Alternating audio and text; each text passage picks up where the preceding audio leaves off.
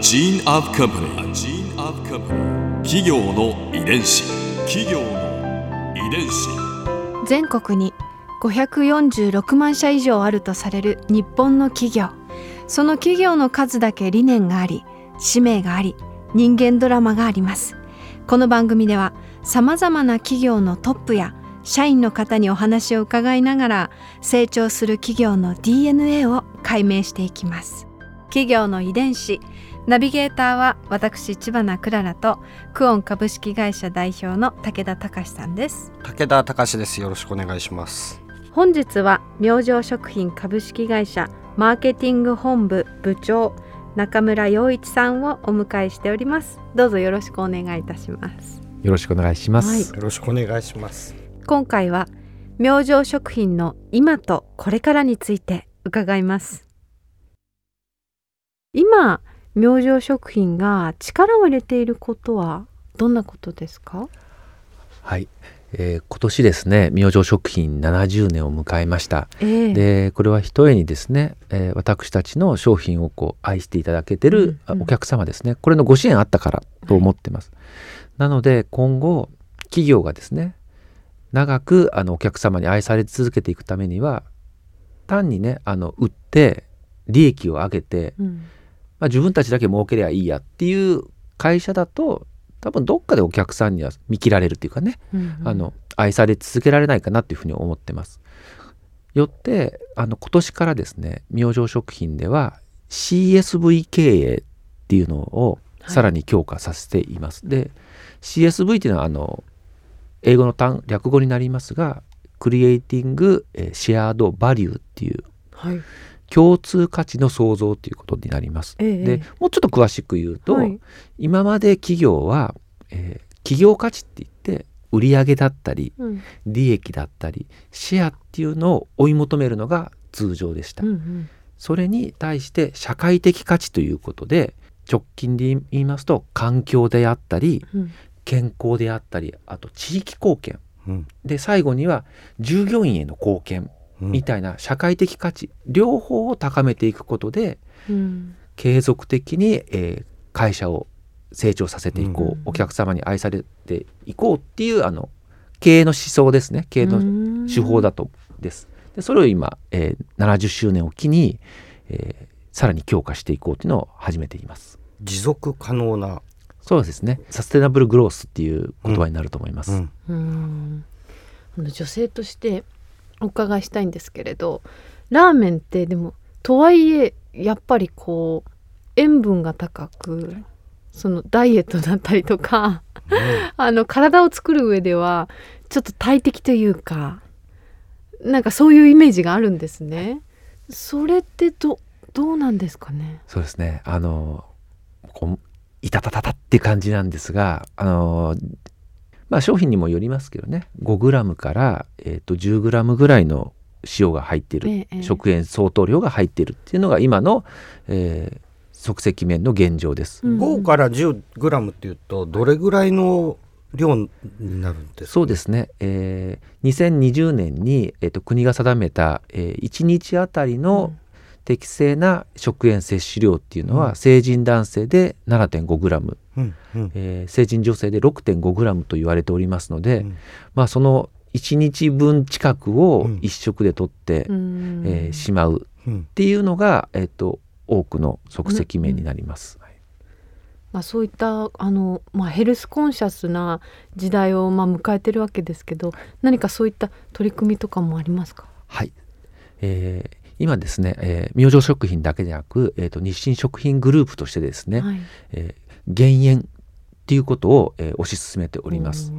えー明星食品ではですね2016年から、うん。えー減塩の取り組みを始めておりまして、うん。えー2025年までに2015年対比で食塩の量を25%減らしていきましょうっていう取り組みを今スタートしているところです。でまたですね、えー製品中のですね食塩を減らすだけではなくて、はいまあ、先ほどあ食べていただいたですね、うん。あのカップ麺の汁を、スープを全部飲むのではなくうん。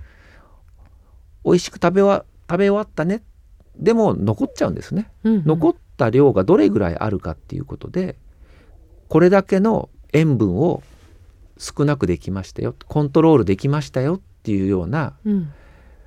目で見てわかる器ですね。うんうん。カップ。塩ケアカップっていうのを今年のへー。2月から導入しまして、うんうん。えーこちらを順次あの明星食品の商品には、えー入れていってるところです。なるほど。つい飲み干しちゃわないように、その目印としてこそうね。ラインがはい。入ってるカップのことをそうです塩ケアカップはい。というんですね。うん。企業の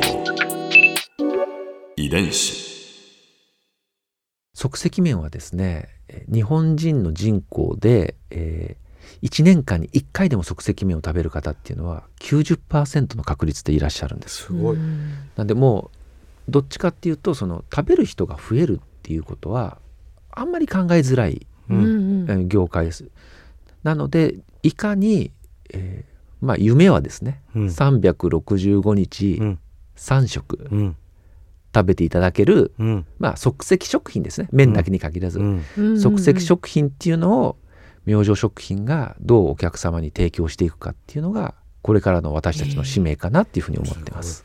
へえじゃあ最後の質問に参りたいと思います。これは皆さんにいつも伺ってる質問なんですが100年後の未来明星食品はどんな企業になっていると思いますか？またはどんな会社になっていてほしいですか？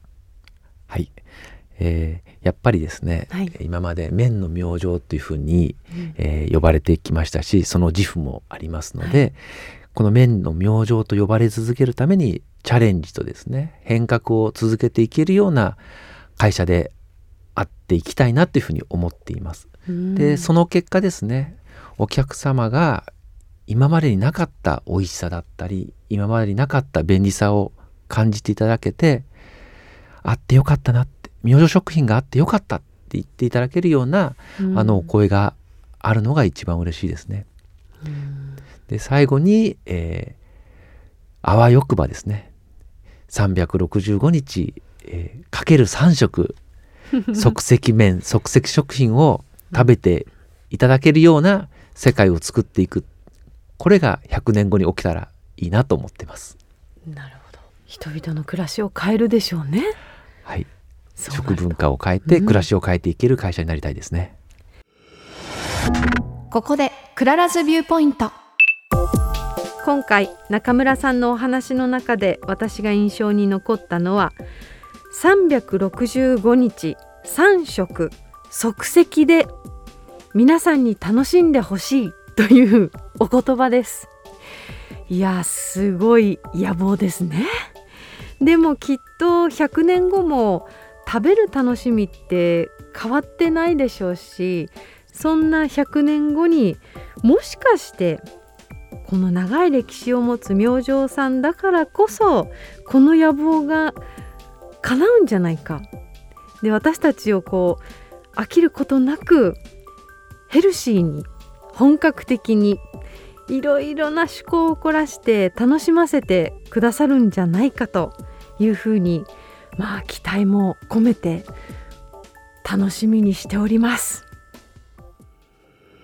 企業の遺伝子